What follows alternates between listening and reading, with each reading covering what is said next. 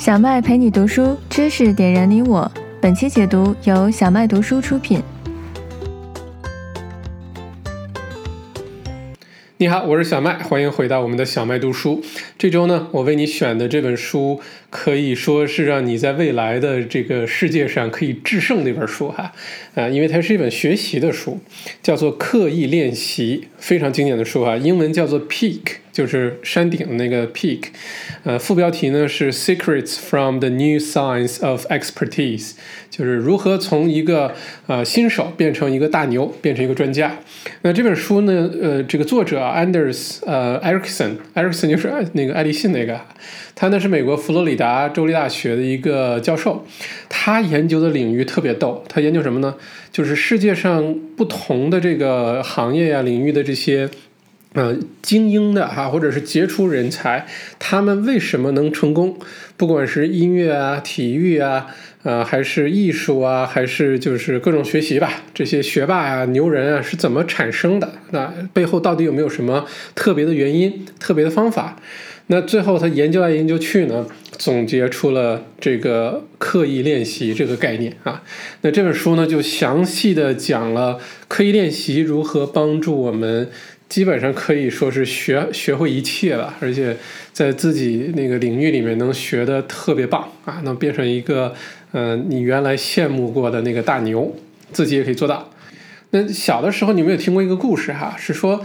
呃，很多人呢生下来就很会画画，或者是音乐天赋特别强，啊，等等吧，就是很多天才。那是不是这个人上辈子其实就是干这个的啊？然后到了这辈子呢，很多那个上辈子的东西没有忘干净，结果他生下来就什么都会，也，就是我们常说的这个天才哈。天才也好，天赋也好呢，其实是等于我们默认了这个。呃，人的基因跟我们不一样，就好像他的基因中了六合彩一样啊，生下来就比我们赢在起跑线上了。真的是这样子吗？嗯，那我们继续往下讲哈。你看这个小麦最近在学大提琴啊，很多朋友都知道哈。小麦是一个音乐上的这个文盲啊，虽然唱歌不跑调吧。但是从小到大什么乐器也没学过，五线谱也不会，简谱都不会。你要给我一个那个什么呃什么哆来咪发嗦，你给我个嗦，我再从哆开始往上数，我才能数得上去，不然我不不知道念什么。就是这样一个音乐白痴哈，我是今年二零一九年初开始立定决心要开始学乐器，而且选了一个特别难的大提琴。那我今年大概学了半年多之后呢，去参加了这个澳大利亚的这个官方的考级，考的还不错。虽然呢是一级，但是呢我考了一个 A 加，就是 High Distinction，也是最高分的成绩。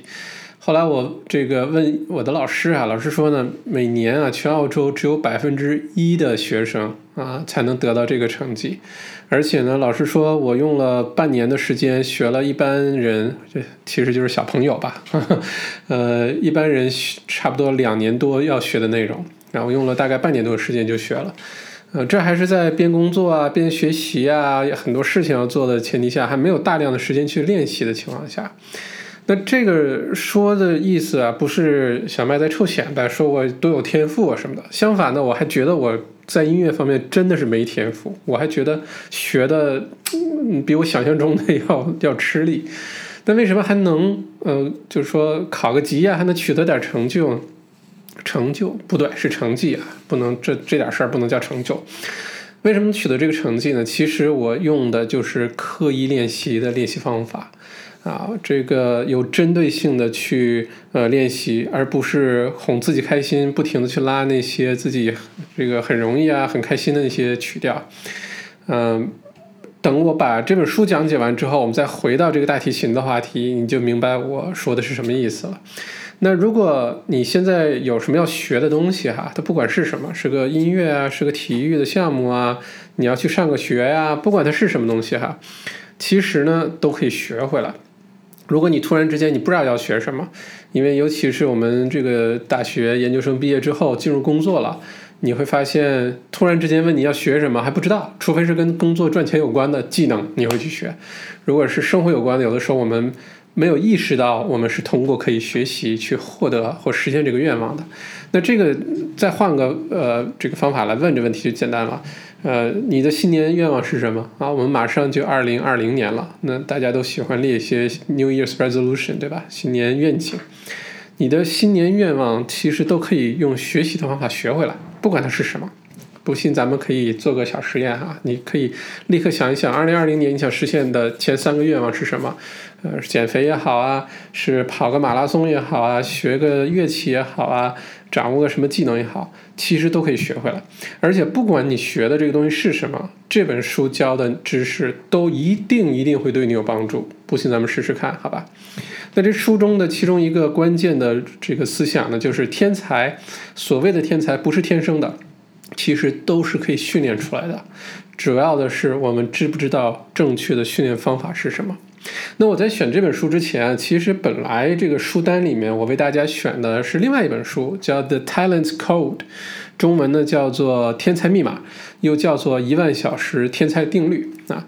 那这本书里呢，这个刻意练习啊，其实是那一万小时天才定律的一个迭代，它的一个升级版。我是临时看了两本书之后，最后决定换到刻意练习这本书的。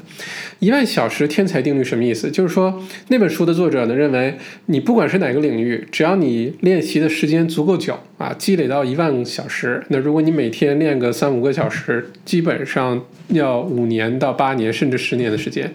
但是这一万小时你攒够了，你就能成为那个领域的专家。那这个事儿是不是真的呢？还真的未必啊！很多人干了一辈子什么工作也好，做了一个什么事儿也好，也没见他变成天才、变成专家、变成大牛，对吧？这样的人很多。那区别就在于这个时间的积累啊，这个练习量的确很重要。那没有人能什么事情都轻轻松松的就能实现啊，尤其是一些高难度的东西，练习很重要。但是这里面缺了一个非常关键的东西，就是刻意练习。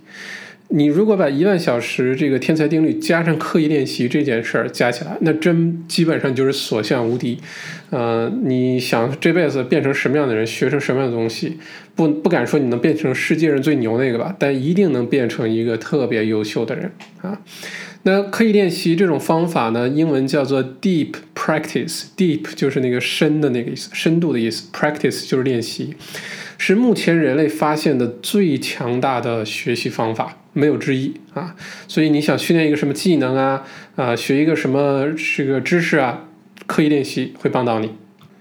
那这个书的第一部分呢，先说了这个，呃，为什么说天才不用天生啊，可以后天的训练？那我们先拿出一些例子哈，我们经常认为是那些天才的人，突然说起天才，你会想起谁啊？像什么？呃，什么莫扎特啊、科比啊、郎朗啊、乔丹啊这些人，我们经常会觉得他们是天才，对吧？那书中就用这个莫扎特举例子哈，在音乐界哈，莫扎特这个人的天赋呢，基本上被认为是坐在上帝身边的人就可以这么有才华。呃，为什么他四岁的时候就能分辨出任何声音的音调？任何声音指的不是乐器中发出的声音啊，它是任何的。你打个喷嚏，嗯，钟表响一下。呃，你拍个桌子，任何的声音，它能给你对应上一个音调，而且极其准确。然后他六岁的时候开始作曲，七岁的时候已经举行自己的演奏会了。哎呀，小麦都这么大岁数了，也没有举行演奏会，这个不知道什么时候能举行呢？哈，人家七岁就可以了。那你说莫扎特是天才吗？呃，很多人认为是。那后来呢？二零一四年呢，日本的一个学校呢做了一个实验，他们找了二十四位小朋友，呃，两到六岁的，然后呢给他们大量的训练。大量训练之后呢，后来发现这二十四位小朋友通过训练之后，百分之一百的也都能具备这个完美的音准、音高的能力。哎，你看。一培训谁都可以，不是莫扎特自己就可以，好吧？而且莫扎特的作曲啊等等，也是到了二十岁之后，也就是我们之前说那个一万小时定律，基本上时间攒够了，再加上他的大量刻意练习，开始做出现在这个流传流芳百世的这些这个乐曲哈。那这个作者也说，其实莫扎特不是生下来就能干这些事儿了，莫扎特四岁的时候就开始。接受他爸爸的音乐训练，而且当时是全职的去教他。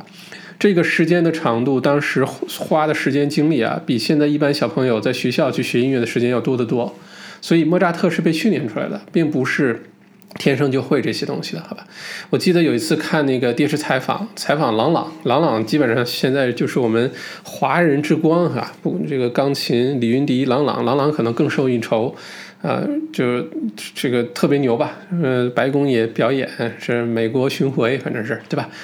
然后有次采访郎朗，郎朗就说，大家都认为我是天才，但是他们不知道我小的时候被我爸逼的，每天要在家练琴八小时，练到这个练到哭，练到不行，但挨打，然后每天被逼练琴，这哪是天才啊？每天这么练下来，对吧？也都能变成这个样子啊。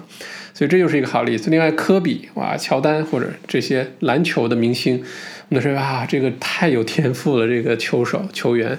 但其实也不是，你大家都听过科比说：“你见过凌晨四点钟洛杉矶的样子吗？对吧？”因为他是大量的训练，啊，非常勤奋刻苦的训练，有好的教练，有针对性的训练，才达到这个情况的。所以呢，我们其实要先要认识到一点，就是啊，我们原来认为的那些天才啊，嗯。生下来就与众不同的这些别人家的孩子们呢，有可能是他小的时候经历过某一段经历，我们没有去看他，我们只看他表现出来特别优秀那一面了，然后我们就归归功于是他们的基因好，我们归功于是他们这个生下来就有这天赋，还不是，我们都可以通过训练来实现，好吧？那这个。天才的训练，哈，它不光是大脑方面啊，身体方面其实也可以。那作者呢也在书中当说，其实人类的身体和大脑呢都有非常非常强的适应能力，不管是大脑的潜能还是身体的潜能，都可以通过正确的训练方法来激发。OK，那我们分开说，把大脑和身体这个分别来看哈。比如说大脑，大脑的话。现在这个记呃电话号码，大家说我记性现在不好了，电话号码都记不住了。原来我记得小的时候，呃那时候没有手机，刚有电话的时候，每同学家的电话自己都能背得下来，哇，一说谁家马上背下来，对吧？觉得那时候记性很好。现在你背一个电话号码不容易，也不需要背了，对吧？那你知道背数字哈，背这个圆周率三点一四五九二六小数点之后背最多达到多少位数了吗？啊，现在的人类的 吉尼斯世界纪录，你猜一下是多少位？是一万位，没错，可以背下来啊，一直写，一直写，写到一万位都是正确的。哎，这厉害吧？这是大脑。那书中最有意思的一个例子是说，这个伦敦的出租车司机，如果有机会你去伦敦旅行的话，你会发现伦敦官方都不推荐你自己拿着地图或者 GPS 导航出去找路，或者是租车。因为伦敦的这个市区的交通实在太复杂了，GPS 也玩不转啊，有点像咱们重庆那个好几层的立交桥那种情况，这 GPS 也有时候是不行的，好吧？因为伦敦的街区呢。错综复杂，呃，方向还不是正南正北，而且每个街街道的之间这个穿插，呃，再加上市中心有河经过，而且你到了那条街，你也未必对得上那个街号号码，你能找到那个地方。所以伦能成为伦敦出租车司机啊，是一个莫大的荣耀来着，呃，也被认为是世界上最难的考试。我认真读了一下这段，很有意思。现在伦敦大概有两万五千名这个出租车司机，如果你能考下来。你会有一份相当不错的收入，因为能考下的人实在不多，这个比例特别低。能考这个要记住什么呢？你要记住伦敦所有街道的名字，这是最基本的。然后你要记住伦敦最主要的那些什么酒店呀、酒吧呀、餐馆啊、博物馆啊、啊这个什么图书馆啊、警察局啊、邮局的位置啊、药房，你必须都得知道这些地方。而且你要经过一个严格的考试呢，是呃，考官告诉你你要从 A 到 B 啊，你要从这地方到下一个地方，你要必可必须立刻就能说出来你走哪一条路是最短距离，而且要说出每一条街的名字在哪儿转啊，然后最后多长时间到，你要说出这个了，这是真的想想也挺难的哈。然后作者呢就这个说书中呢，呃，在伦敦呢有一个精精神经学的教授。专门研究这事儿，他们把这个呃必须不停的每天要靠呃思考用大脑来判断方向啊导航的这个出租车司机呢，和每天在伦敦市中心开公共交通公交车司机进行大脑拍片子的对比哈，发现伦敦出租车司机大脑中负责导航那部分的海马体远远大过公交车司机，甚至于这个出租车司机在成为司呃这个司机之前，在准备这些考试之前和考试之后，这个海马体的大小都有发生变化。OK，另外一个例子呢，就是这个学习乐器哈。学习乐器这事儿好处实在是太多，嗯，如果你想避免老年痴呆症啊，想让大脑一直很活跃啊，等等。哪怕是对于大人来说，学乐器都是非常好的一件事儿哈。那书中作者有详细的用大篇幅介绍这一段儿。呃，你比如说音乐家的大脑中的海马体比一般人的就要大，因为他要不停的练习。然后书中就以这个弦弦乐哈，就小提琴啊、大提琴啊这个乐器做举例，因为在乐器当中呢，呃，弦乐器通常要比键盘乐器或者管乐器要难得多得多。呃，管乐器比如说什么萨克斯啊、长笛呀。啊，这些，然后如果是键盘乐，就是钢琴啊等等，对吧？手风琴，呃，难点呢在于，如果你是小提琴或者大提琴呢，你必须要在没有任何这个呃呃这个帮助的情况下，能准确的找到那个位置。而且如果是你要弹那个颤音哈，叫 vibrato，就嗯，而不是嗯，是不一样的，对吧？你要练这个东西的话呢，不但你要。到这个位置很准确，而且你还要来抖动啊等等。如果是演奏一段乐曲的话，这难度是相当大的，找这个音准。那作者呢就发现说，像这个，比如说拉大提琴哈，这个音乐家，因为他左手呢一直一直在动，对吧？一直在找这些位置啊，在摁这个琴弦，右手呢就是拿弓，一直拉这个弓而已。他甚至发现说，对于这样的音乐家来说呢，控制左手的海马体都比控制右手的海马体要更大一些啊，这都不是都不一样的，好吧？这是学乐器的例子哈。然后呢，就说这个盲文，是有的人失明之后，呃，我们。知道他他的听觉啊或者他的触觉会明显变好，对吧？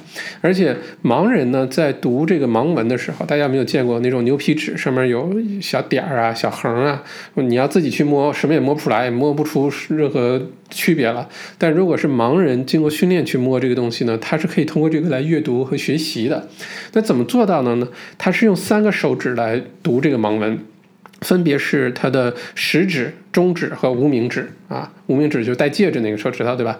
食指呢是用来感知那个凸点和那个横线的，中指呢是为了感知词和词之间的空白的，然后无名指呢是确保他读的是同一行的字的。哎，是这样的。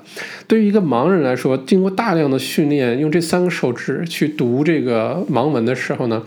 呃，他大脑中控制这三个手指的海马体开始发生变化，到最后甚至会变成一个什么样的情况呢？是这三个手指的海马体会融在一起，然后如果你用铅笔去扎这个盲人的某一个手指的话，这个三个手指其中一个的话，他很多时候分不出来你扎的是哪一个，就是因为他的海马体被融在一起了。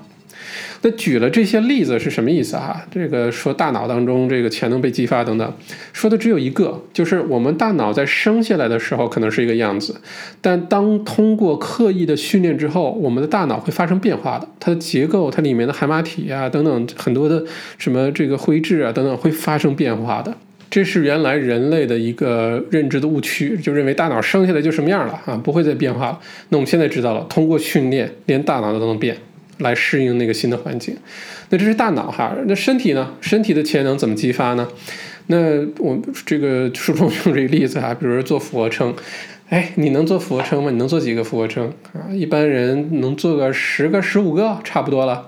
小麦最多的时候能差不多做六十多个啊，有一段时间目标是一百个啊，认真训练，天天做，跟着 A P P 做。其实也能做到一百吧，我觉得，但是就很吃力，一直要练。尤其刚开始的时候，最开始的时候，我二十个都做不到。大部分人，如果你能做二十个俯卧撑，非常标准的做哈，那个节奏啊、动作呀、什么身体挺直啊，如果你能做二十个，就已经挺好的了。你要能做三四十个、四五十个，已经非常的这个 impressive 了，好吧？这对于常人来说，那你猜一下做俯卧撑的世界纪录是多少？OK，嗯，三五百个。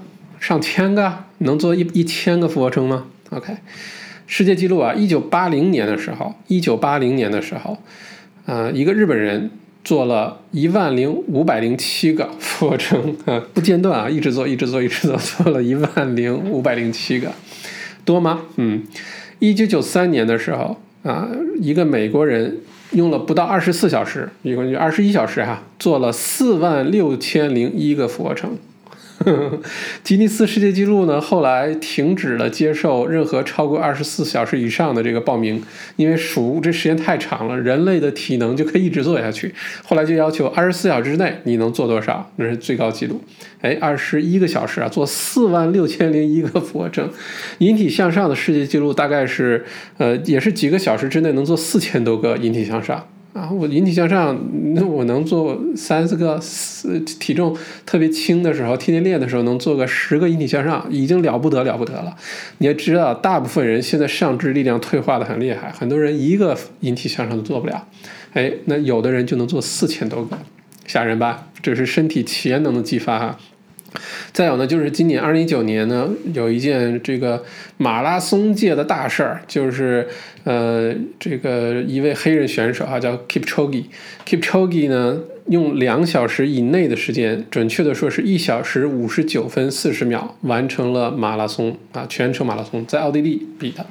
我把这个视频就很认真的看完了，这个简直是挑战人类的极限的一个事儿。因为原来认为人类跑进两小时四十二公里啊，四十一点什么一九五公里，那是不可能，四十二点一九五公里那是不可能的。哎，你看人家就跑到了。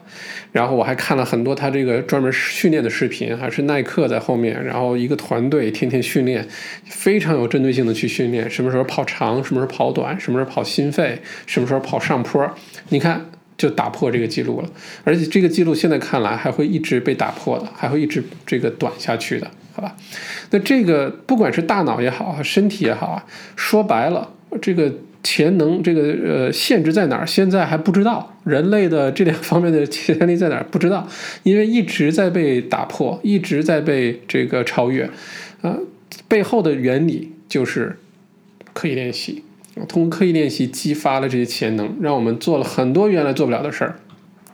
那也许你会说，那不对呀！我小的时候我也经过大量的训练，我做了多少套的数学题，多少套的模拟考试，我练了多少多少东西。我现在长大了，我怎么没有变成大牛，变成天才，变成这个领域的专家呢？嗯，那作者也说啊，这光训练是没有用的。其实训练呢，分为有效训练和无效训练两个部分啊。什么是有效训练、无效训练？哈，如果说你天天大量练习，你的这个遇到瓶颈啊，不能进步啊，达到一定水平之后就就就不行了。不是说你的什么天赋不够啊，不是说你的什么不是这块料，不是的，很有可能是你练习的方法有关系。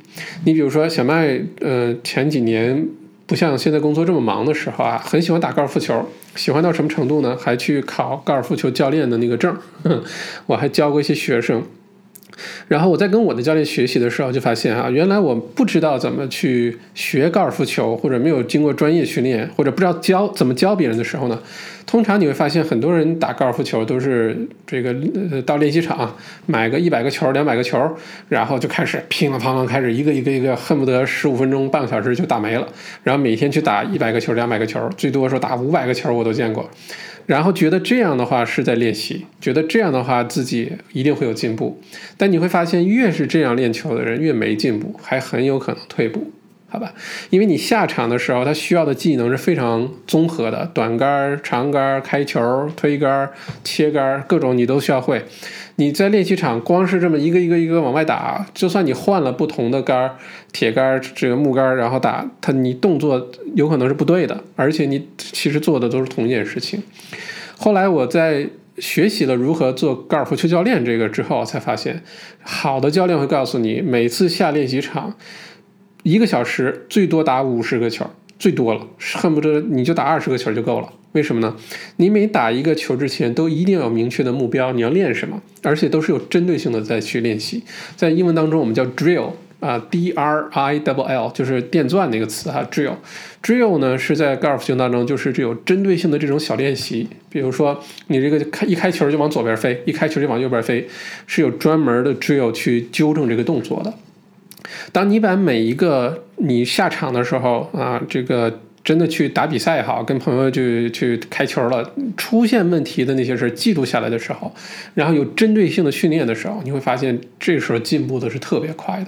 那些没问题的就不要不停的去练，或者是本来动作就有问题的就不要不停的去练了，好吧？这是用高尔夫球举这个例子。那其实关于练习啊，不管是有效的、无效的，其实经常我们有误区，主要分三个。第一个误区呢是大家觉得说是基因不好啊，基因。不对，我就不是那块料。你逼我，我也成不了泰格伍茨啊，老虎伍茨。也许你成不了老虎伍茨，但是你可千万别自己贬低自己哈。人类和人类之间的基因差别特别小啊，大概百分之零点几，百分之零点八应该是。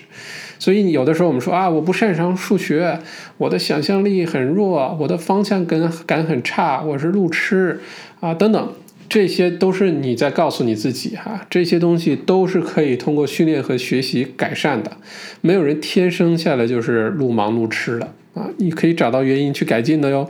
但你要是相信了，你就不擅长这事儿，你就是个路盲，那你可能这下半辈子就是路盲了啊。因为我们自己的潜意识非常善于说服我们自己哈，这是第一个呃认知呃偏差。第二个认知偏差呢，就是说。如果你做一件事情练习的足够久的话，你的能力一定会提高的啊！你就好好练吧。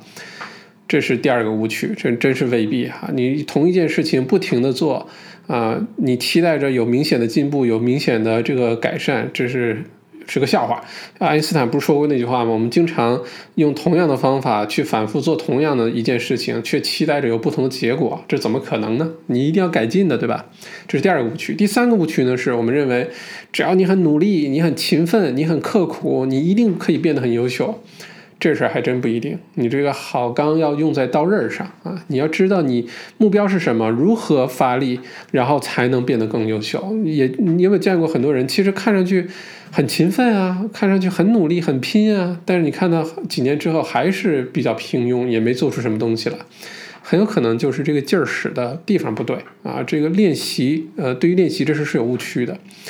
那这是无效练习哈？什么叫做有效练习呢？首先，我们以上误区了解之后呢，你要清楚的知道，有效练习不等于长时间练习，也不等于重复练习。这种光靠时间积累、光靠次数积累的练习，它不叫有效练习，好吧？有效练习必须必须是有目的的练习，你必须带着目的去练习，好吧？你像我们刚才讲的这个学高尔夫球，你必须知道你现在练的是什么杆儿，是切杆儿，你要打出什么样的效果？你要每一杆都打到五十米这个范围内，或者是打到到这个目目标的一米的这个呃半径以内，你要非常有目的的去练习，不然你就一个球一个。球的往外打，你也不知道为这个球打的是好是坏，是方向是对还是距离是对，你没有任何概念，那这种练习是毫无意义的，好吧？就好像这个回到小麦说学大提琴的这个例子，就是这样子的。每一次练琴的时候呢，如果说哦，我今天练半个小时琴吧，练一个小时琴吧，你就拉，拉完之后呢，你如果问我说，哎，小马，你这个今天练琴练怎么样？我可能完全没有概念，对吧？因为没有目的。换一种方法呢，说 OK，今天我要练琴呢，我用半个小时的时间练习这三首曲子，我要确保呢，呃，我达到这三点。第一点呢，节奏节拍是对的。不快不慢。第二点呢是犯错率少于每次每拉完一首曲子要少于比如说两次或者是一次。那第三个点呢就是呃整个呢不要出现那些什么特别难听的那些声音啊等等或者是走调啊。你给自己有明确的目标和明确的评判标准再去练琴，你每一次哪怕你就练半个小时，你很有可能比别人练的两个小时还要有效果。好吧，这是要有目的的练习，而且呢，这个练习的时候呢，你要追求的是不停的改进和自我迭代，你不能每一次都是拉一样的，觉得哎挺好的，我再拉一遍，挺好，再来一遍，不要，每一次都让自己有改进，每一次都这个自我迭代，用这个小赢小胜获得最后那个大赢大胜，好吧，这是第二点，第三点呢是作者说你的训练啊。必须必须专注，全神贯注，你不能呃，这个三心二意的，好像你在拉琴，好像你在打球，好像你在练习一个什么东西，你的心思要没在那儿的话，这事儿没有任何意义啊。就像我们有的时候去听课啊，上学或者是听个讲座，你人是坐在那儿，眼睛是往前看，但你脑袋里面想的都是什么烧鸭腿啊，想的都是水煮鱼啊，那就不行了，对吧？有的时候我们好像在看，但你并没有看见，那原因就是你的心思没在那儿，你必须全神贯注才一定会有效果。如果你心思很乱，静不下心来，那你索性干点别的去，吃点好的，喝点好的。等你能静下心来回来再练习，你才有可能能取得效果。OK，这是第三个，第四个有效练习的必要的一个条件是你必须有及时反馈。及时反馈什么意思呢？就你做一件事情，先做出来，马上就有一个高手啊，一个专家，一个高人在旁边给你指点，说你哪里做的非常好。呃，继续发扬光大。你哪里做的有问题，马上改正，然后你再重新来。这种及时反馈极其重要。你要想进步快的话，这个就是其中一个最大的秘密。呃，小麦在这个开公众演讲课的时候，啊，其中有一个环节，就把前面的理论啊，这个演讲的需要知道的东西啊，都讲完之后，一定要有一个环节，就是让大家上来。一分钟或者三分钟开始演讲，演讲完之后，大家按照用刚才这个理论也好，马上给这位演讲者及时反馈，告诉哎，你哪个地方做的特别好，肢体语言、目光啊、语音语调做得特别好，但是你的整个逻辑或者讲故事或者坡道或者是收尾等等做的不够好，然后马上再再来一次，这种及时反馈，那个进步那才快。你没有及时反馈，你都不知道你。你到底是在进步还是退步，呃，还是方向在跑偏，对吧？而且我记得这个第一次参加那个铁人三项赛的时候，就是呃，铁人三项赛是先跑去海里游泳，然后上岸之后呢，跑跑跑去取自行车，骑自行车，骑完自行车再跑步，对吧？最后结束。我第一个环节在这个海里游泳那段就出个很大的笑话啊，因为平时训练的时候都是一群人一起游，对吧？没有这问题。但是那天比赛的时候呢，因为大家出发时间不一样，我到海里之后呢，我其实游游游已经偏离那个目标了，就 而且偏离了目标好远。就那你一直低着头游，你觉得你特别卖力气，对吧？啊，海浪朝你扑来，然后你就啊，我这个特别勤奋，特别努力。直到有人喊我，然后用船桨拍我，是那个救生员划着小皮划艇过来了。那意思是，哥们儿，你要去哪儿啊？你要去塔斯马尼亚吗？把我叫回。我一抬头，这时候才看我的方向已经偏离特别多了，绕了好大一圈儿，然后赶紧调整方向往回游啊，往正确方向游。这个就是，如果有人给你及时反馈，你就不会犯出这样的错误。那很多时候我们在真实生活当中啊，我们有的时候走弯路啊，呃，犯错误啊，很多时候是没有人给我们及时反馈，你知道吗？不是我们没有意愿做好这件事情，不是我们不努力，只怪敌人太狡猾，不是，只怪我们没有及时反馈，好吧？呃，如果说家里有养小猫小狗的朋友，就更有这个体验了。如果你想训练小猫小狗尿尿，对吧？你铺个那个尿尿那个那个纸在那儿，或者是那个沙盒放在那儿，你想教小猫小狗在哪儿尿尿？如果你白天上班了，然后你把小猫小狗关在屋里，晚上回来一看，哎，哪哪尿了？你这时候把这个小猫小狗叫来，你说啊，no no no，你不能在这尿尿，给它训练。这时候那个小猫小狗是非常混淆的，不知道你要干嘛，一味说啊，你是就像我就想让我在这尿是吗？哈，在强调这事吗？它是不知道的。如果它刚尿完，你马上抓住它，然后把它抓回来，对它很凶啊！你平时对它很温柔，这时候你对它很凶，它就知道哦，主人不希望我在这尿尿，它就会记住，下次就不在这尿了，好吧？这个也是及时反馈，这个对于学习训练来说好重要啊！及时反馈，好吧？OK，这是第四个，最后一个很重要就是。跳出舒适区，什么意思呢？你不能反复的做你已经很熟悉的、你做起来很开心的这种事情。你这么做可以，你可以很享受，但是你不会进步的。如果你想进步的话，一定要逼自己要出那个舒适区。你出每次出舒适区，你才能不停的扩大你的舒适区，你的水平能力才会不停的提高。如果说这个呃一直留在舒适区的话呢，你怎么练习也不会有进步的。好吧，那这个舒适区啊，呃呃，出舒适区呢？作者也说，你必须有目的性的出舒适区，不是光是让自己不舒适就可以了哈，这个没有任何意义，必须有目的性的。为什么出舒适区？你在练习什么事情？呃，你就好像这个健身，对吧？其实就是呃出舒适区。你如果想举铁啊，让你的胳膊变得很粗啊，这个肌肉练出来，练八块肌等等等等，练的一个呃翘臀啊，这个练深蹲。这些其实你发发现，所有的练习都是说让你做到力竭，让你做到你的手臂酸到不行、举不动了为止。如果你每次都举一个一公斤小哑铃，嗨，你看。哥们儿挺棒吧？能举这么多次，那没有任何意义。你不会有那些大块肌肉的，你去训练也没有任何效果。每次都是 push 自己出了那个舒适区，腿酸的不疼不行了，甚至于每次举完铁，呃，洗澡的时候手都抬不起来。哎，你这时候就在长肌肉，你就会真的越变越壮啊！你算达到这个目的，好吧？但是一定是有目的的哈。然后第二个呢，呃，跳出舒适区注意的点呢，是你必须找到那个甜点，那个 sweet spot。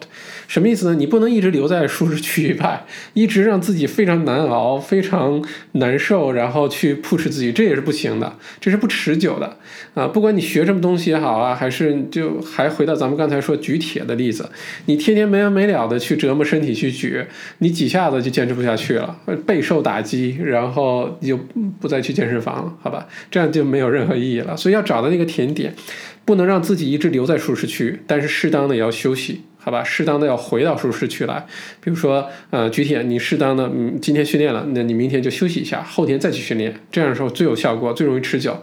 学音乐也是，你逼自己练一些你不熟悉的这个技巧啊，一些曲调啊，时不常的呢，拉一些自己特别喜欢的，已经掌握的很好的，哎，给自己点信心啊，然后呢，给谁表演一下，还能这个满足点你的虚荣心啊，这个挺好的，对吧？这样能一直持久的练习下去。啊，那简单总结一下，就是说这一块儿，说这个呃练习啊，一定要有有效练习，有效练习就是有目的的练习，好吧？这是它其中一个最基本的一个条件。那什么是有目的的练习呢？呃，我们刚才说了这几个啊，就是第一个，你要不停的改进自我迭代；第二个，必须专注，全神贯注；第三个，要有及时反馈；第四个，你要让自己出舒适区，这种才就叫啊这个有目的的练习或者有效练习，好吧？那接下来我们看一下这个书的核心部分哈，到底什么是刻意练习，是有效练习、有目的练习？那什么是刻意练习呢？刻意练习呢，其实就是有目的的练习的其中一种来着啊。呃，这个反过来说呢，是有目的的练习未必是刻意练习，但刻意练习一定是有目的的练习，好吧？因为光有目的还不行，刻意练习你还要满足一些其他的条件。我们展开说哈，呃，这个。刻意练习呢，其中有一个核心叫做心理表征，英文叫做 mental representation。心理表征什么意思啊？听上去挺抽象一个词儿是吧？它的确挺抽象，它是这个呃心理学里面的一个专业的一个词来着。我举个例子你就明白了哈。你比如说下这个象棋或者是围棋，如果是比较初级的人啊，在下棋的时候呢，他可能关注的就是每一步怎么走，对吧？这一步棋子落在哪儿？啊，如果是高手的话呢，他一看这个棋呢，他可能不关注那个每个棋子的那个东西，他可能会关注双方的这个呃这个强弱对比啊，呃整个的这个棋盘的走势啊，我怎么去应对啊，然后让自己这盘棋不输啊，他会有这种关注。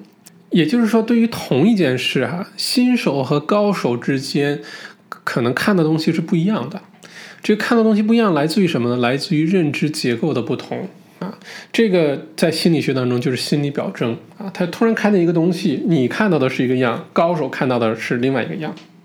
那你比如说，书中举例子说，这个呃，做一个调查哈，啊，做个实验是回放呃足球比赛的录像，然后呢，把这个职业球员啊，呃，让大家都坐在那儿，然后开始判断，就放放放，突然之间要传球了，马上暂停，然后问各个球员，大家猜他这个画电视画面里下一个动作是什么？或者如果是传球还是射门，那他会传给谁？他是往哪个方向射门？最后的结论是什么呢？优秀的球员和呃没有那么优秀的球员之间做这个判断都是不一样的。优秀的球员大部分的时候都能做出明确判断，知道这个球一定要传给谁了，传到什么位置去了，或者这时候可以射门了。没有那么好的球员做出判断往往是错的。哎，这是心理表征的一个表现。我或者再举个例子哈，如果说蒙娜丽莎的微笑啊，就是那个世界名画《蒙娜丽莎微笑》，突然说到这幅画，你会想到什么？啊，我们很多人，不管你是真的看过，还是在网上看过，在电视里看过，对吧？蒙娜丽莎微笑，如果突然说到这幅画呢，不同的人的心理表征是不一样的啊。有的人的心理表征想的就是啊，就是一个女的嘛，微笑着坐在那儿嘛，对吧？或者有的人想整个画面那个颜色就是咖啡色，嗯，差不多吧。但有的人的心理表征呢，他能记得住那个背景里面有什么，能记得住那个眼神是什么，能记得住这个画面的比例是什么，能记得住这个蒙娜丽莎的衣服上的图案是什么，这个就是心理表征的不同啊，这个。刻意练习的训练核心其实是训练心理表征，是让你在心理表征上，比如说你更有全局感，你更能细致入微的去看到一些具体的东西，而不是呃大概是这样就行了。如果什么东西都大概就这样就行了，你是不会优秀的。刻意练习就是把你自己 push 一下，然后呢去开始完善你的心理表征，或者你知道一个优秀的人在看蒙娜丽莎的时候，他会记住哪些细节。那，他的心理表征是什么样的？你至少知道哦，那是我们的目标。那你通过训练，你可以往那个目标去训练，好吧？而且心理表征呢，还有个很好的功能，是把我们已经储存在大脑当中的长期记忆应用在短期的这些事情的理解和这个记忆上。啊，你举个例子，比如说学语言或者学什么，你学个新的单词，学个新的用法。如果你本来就了解这个语言的基本的一些语法呀等等，突然给你一些词，嗯，你就知道什么意思。嗯，你比如说，如果我突然丢给你一大堆单词哈，什么啊花生酱、女士，嗯，这个呃口水啊好吃，嗯背影。如果我突然给你一些这些单词的话呢，你不会有任何的这个联系，你可能也记不住我都说过哪些单词。但如果把它串成一个一句话，比如说，呃，一个女士看见前面一个背影的人正在吃花生酱，然后很好吃，她流下了口水。一旦有了意义、有了意思之后，我们很容易记忆，很容易把这个信息进行处理。这其实就是心理表征，就是说。长期的记忆是我们理解这个语言啊，说出一句话来，是吧，它是有逻辑呃逻辑性的，它是有意义的。然后突然之间给你一些短期的一些单词，一些什么，一些什么，这时候你更容易记住。关于这个话题啊，怎么提高记忆力的这个事儿啊，我为大家选了一本特别好的书，《如何提高记忆力》的，专门就干这事儿，不讲别的，就是提高记忆力，让你记住所有的人名，记住你看过的这些东西。这个是在咱们夏季书单里的一本好书。如果你对提高记忆，感感兴趣，哎，到时候请你关注一下哈。OK，我们说了这个心理表征哈，mental representation 是呃刻意练习的一个训练的核心。你要想实现这个刻意练习呢，它必须有两个标准。一个标准呢是你所训练的这个领域哈，它必须是一个成熟的一个行业，它有成熟的评价标准和高效的方法。什么意思呢？你比如说音乐考级啊，你说我考了几级，专业几级，考钢琴、考大提琴、考小提琴，这都是很成熟的行业，而且呢有成熟的评价标准，好吧？而且有成熟的训练方法和学习方法。再有呢，像什么体操啊、国际象棋啊，甚至于我们这个英语考试，什么雅思啊、PTE 考试啊，它都是成熟的行业，都有完善的评价标准，对吧？这是第一个。呃，要求，第二个能实现刻意练习的呢，就是你必须有一个能给你具体任务啊，能给你及时反馈的优秀导师。你才能完成刻意练习，那这两个条件缺一不可啊！你或者这个行业根本就没有任何的明确标准，你也不知道你往哪个方向练习有没有进步，很难评判。再或者就算是知道，没有老师给你及时反馈，告诉你下一步该怎么做，光靠你自己的话，很容易迷失方向，很容易像小麦在海里游泳，游游游就游丢了，就不知道哪儿去了。你是很努力，但没有办法，好吧？那。不是每一个行业或者你学的每一个东西都能完美的满足这两个标准的，不是每一件事都有评判标准，也不是每一件事你都能找到导师的，怎么办？？OK，刻意练习它还有几个原则，这几个原则呢，基本上可以应用在你所有的你想做的这些事情上。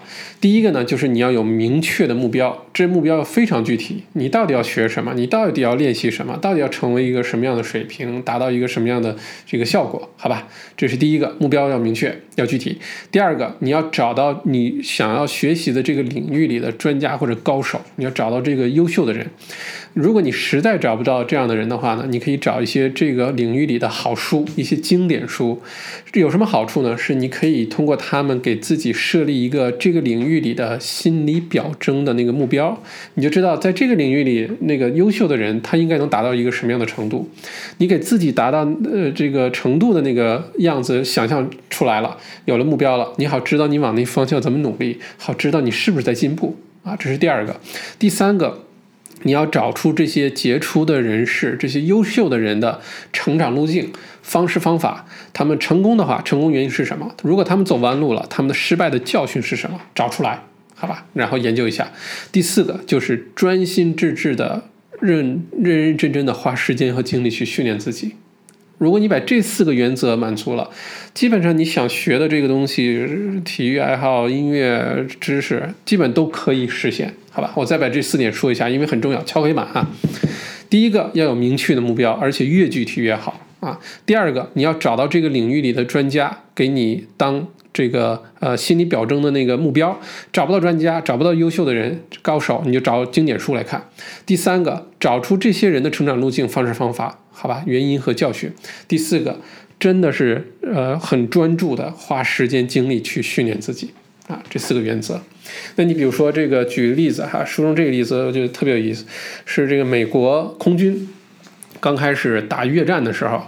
打越战的时候，现在美军牛的不得不要不要的，对吧？这是不管陆海空，说打谁打谁，呃，这个装备也好，什么都很牛。但是在越战的时候，美军不行的，美军的空军跟越南空军对打。当然，越南空军那时候有应该有苏联老大哥在后面这个支持哈。那在越战的前五个月呢，美军跟越南空军对战，每打下来对方呃九架飞机，自己要损失十架。呵 这个也就是说，还不如不出去打，还能省一架飞机回来哈啊，呃，而且呢，这些个美军的空军飞行员啊，发射五十枚空对空导弹，一发也打不中，一发都打不中，就当时的水平就这样。那美军就比较着急了，这怎么办？后来呢，就推出了一个叫做这个 Top Gun 啊，还有这电影哈，阿汤哥演的这电影叫做《王牌训练计划》Top Gun。什么意思呢？就是说，把美军空军里面最优秀的教练员先找出来，找出来之后呢，把他们分成一组，然后把学员分成一组，分成龙红蓝两队，然后红蓝两队呢开始对战，模拟的真的就像是在打仗那种对战，而且教练员这一组呢是真的会把那个学员那组逼到非常紧急，甚至有坠机，甚至有训练训练当中这个呃牺牲的这种情况，就到这种程度来训练他们。然后每次训练完之后，马上复盘，马上开始说，今天咱们训练当中呢，我们是这么思考的，我们用了这种战术，在那个危机时刻，我们是这么处理的。然后这些学员就去理解，哦，原来是这样。第二天继续上天，继续对战，不停的这样训练复盘，训练复盘，到最后这批这个空军啊，去上越南战场打仗的时候。呃，敌我的这个损损失比哈，变成呃，对方呃损失十二点五架飞机，美军只损失一架飞机，就差这么多。好吧，其实现在回头想一想，整个这个过程就是一个刻意练习的原则，对吧？目标非常明确练习，我们要什么？培养出优秀的呃飞行员，要降低我们的损失，要提高我们的这个击中的这个比例等等，好吧？然后呢，不停的去 push 这些学员啊，让他们跳出舒适区，让他们就一直在这个非常危急的时刻要做出各种判断。之后呢，再给他们复盘啊，给他们及时反馈，然后反复的这样高强度的、有专注的、有目的的去训练，结果就把他们都给训练出来了，在很短时间内就能把这个提高。哎，你看，这是一个特别好的例子吧？其实这样例子特别多，我们身边其实就有。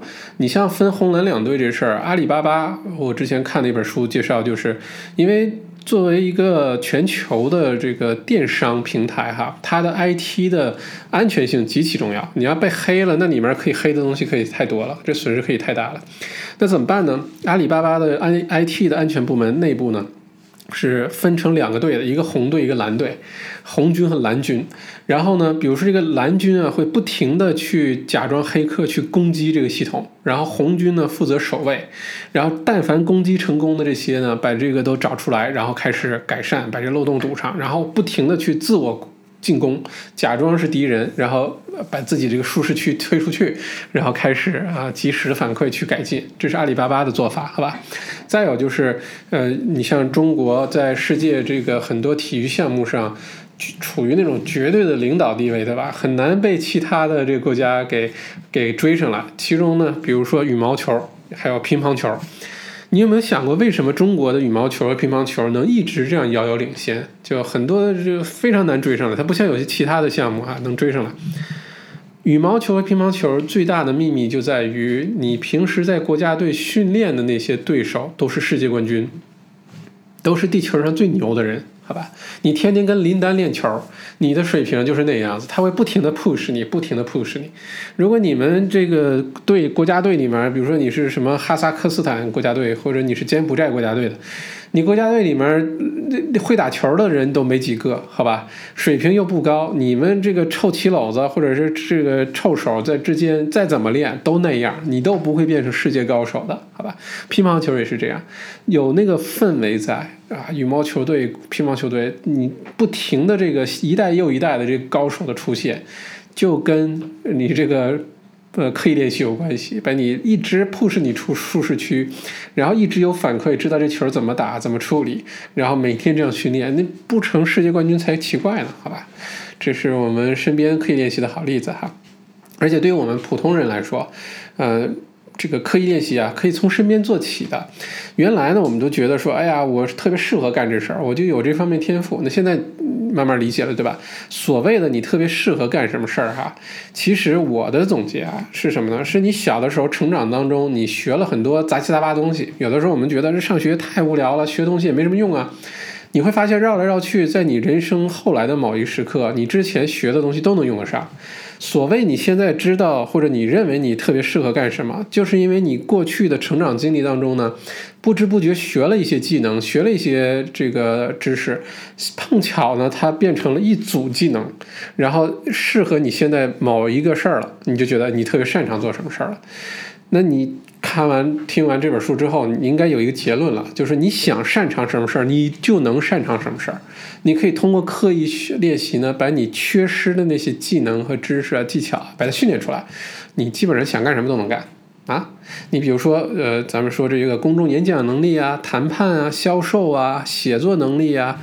啊，甚至于学习音乐啊，啊，不管你现在会不会音乐，你就想学个乐器。我身边很多朋友看我发完什么小红书啊，看我去考级之后，我说啊，小麦，你我被你激励，You raise me up，我也要去学个什么钢琴，我要去什么，特别好。大家你就去，你有什么想梦想，你有什么目标，就去去做，去实现。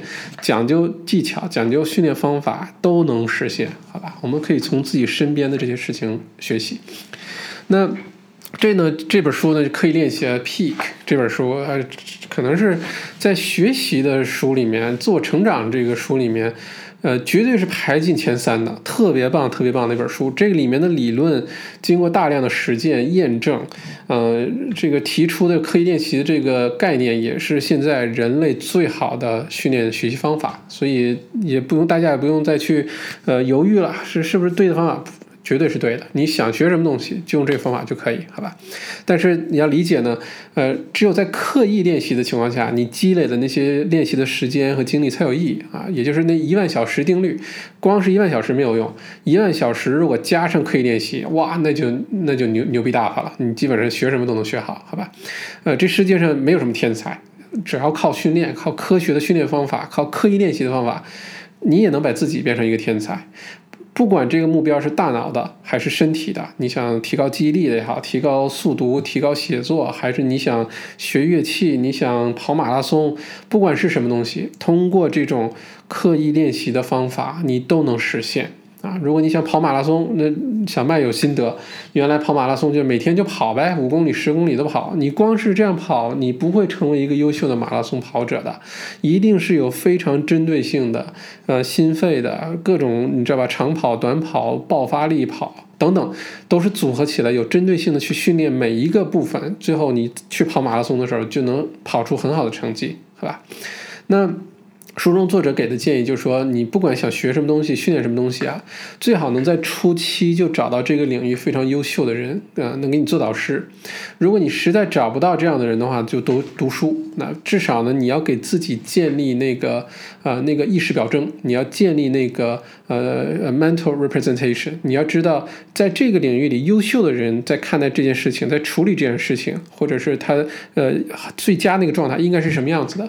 在这样情况下，如果你能获得这个导师啊，或者书中给你一些智慧的一些及时反馈的话，你才有可能呃在比较短的时间内，通过刻意练习方法取得巨大的进步，好吧？那其实刻意练习这个词啊，deep practice 是小麦在读完 MBA 呃最后一堂课上啊，老师把大家弄到一个最大的教室啊，LT One，送给所有毕业生的最后一个概念。就是说，如果大家呃这个虽然 MBA 毕业了，也不意味着你就怎么样了。呃，这个万里长征刚才刚刚开始，你要保持学习、保持成长的一个状态。你如何保持学习成长状态呢？哎，教给你一个工具，就是刻意练习。你在你的职场，你在你接下来的人生当中，一定要掌握这个技能，好吧？只有掌握了这个技能，你才能。攻无不克，战无不胜。想学什么学什么啊，也不要自己给自己呃这个呃做做各种限制哈。那如果你对学习啊，对这个刻意练习这方面话题感兴趣呢，小麦正在呃准备一个叫“学习学习再学习”的一个训练营啊，就是不是说呃重要的事情说三遍啊，学习学习逗号再学习，意思是说你先学习如何学习。然后你再学别的东西都很好学啊！我们的另外一本书《Ultra Learning》那本书啊，这个超强学习力，呃，加上这本刻意练习，我之后还有两本已经选好的书，我会把它都融在一起，结合我之前在上学的时候从这个教授学点儿，从那个学霸那儿学点儿，把所有的这些内容都融会贯通，呃，做出一个训练营来。然后，如果你对学习这事感兴趣的话，欢迎你保持关注。OK，非常感谢你的收听，希望这本书对你有帮助。我们下周小麦读书再见。